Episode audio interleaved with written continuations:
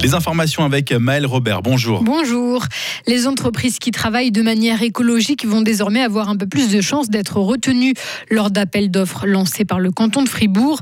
La loi vient de changer depuis le 1er janvier. Le prix reste un critère essentiel dans l'attribution d'un marché, mais dorénavant, les critères de durabilité vont davantage peser dans la balance. Ça peut être par exemple une société qui utilise des matériaux recyclés ou issus de déchets pour construire une route, ou alors qui a prévu une isolation efficace d'un bâtiment. Les touristes étrangers, mais aussi suisses, sont revenus passer les fêtes de fin d'année en montagne, ce qui a permis de booster le secteur du tourisme cette année. Le nombre de nuitées a progressé de 3% par rapport à l'an dernier. Pour les vacances, selon Suisse Tourisme, les chiffres en pleine sont moins bons, et cela malgré des sommets peu enneigés cet hiver, un manque de neige qui va empêcher la tenue du traditionnel festival de sculpture sur neige à Grindelwald dans le canton de Berne. Il devait démarrer à la mi-janvier, rendez-vous très prisé depuis 1983. Il y a bien de la neige sur les pistes, mais pas assez pour réaliser ces sculptures de 3 mètres de haut. L'an passé, plus de 470 projets ont pu être soutenus par l'aide suisse à la montagne. La fondation, financée par des dons qui luttent contre le dépeuplement des régions de montagne, fait le bilan aujourd'hui.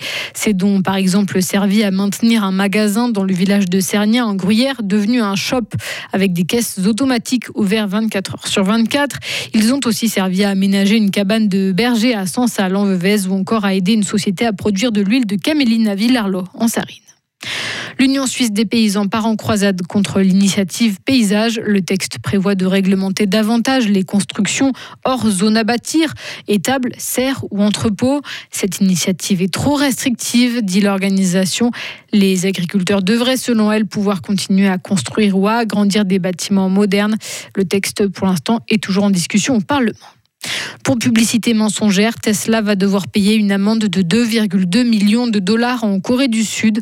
Selon l'autorité de concurrence asiatique, le constructeur automobile américain n'a pas précisé que l'autonomie d'un véhicule électrique Tesla pouvait chuter de 50% par temps froid, par exemple. Tesla avait annoncé lundi avoir livré 1 300 000 véhicules électriques en 2022, un record. Des proches du président de Guinée équatoriale sont-ils impliqués dans l'enlèvement de deux Espagnols? La justice a ouvert une enquête selon la presse espagnole et les principaux suspects sont trois proches du président, dont son fils, tous les trois hauts responsables de la sécurité. Ils sont soupçonnés d'avoir kidnappé et torturé deux ressortissants espagnols, deux opposants au régime, c'était en 2020. Et puis c'est un tout petit insecte qui a été désigné animal de l'année 2023 selon ProNatura aujourd'hui, le dipode turquoise, aussi appelé criquet à ailes bleues, un insecte à peine visible au sol mais qui déploie de belles ailes bleutées bordées de noir quand il s'envole. Retrouvez toute l'info sur frappe et frappe.ch.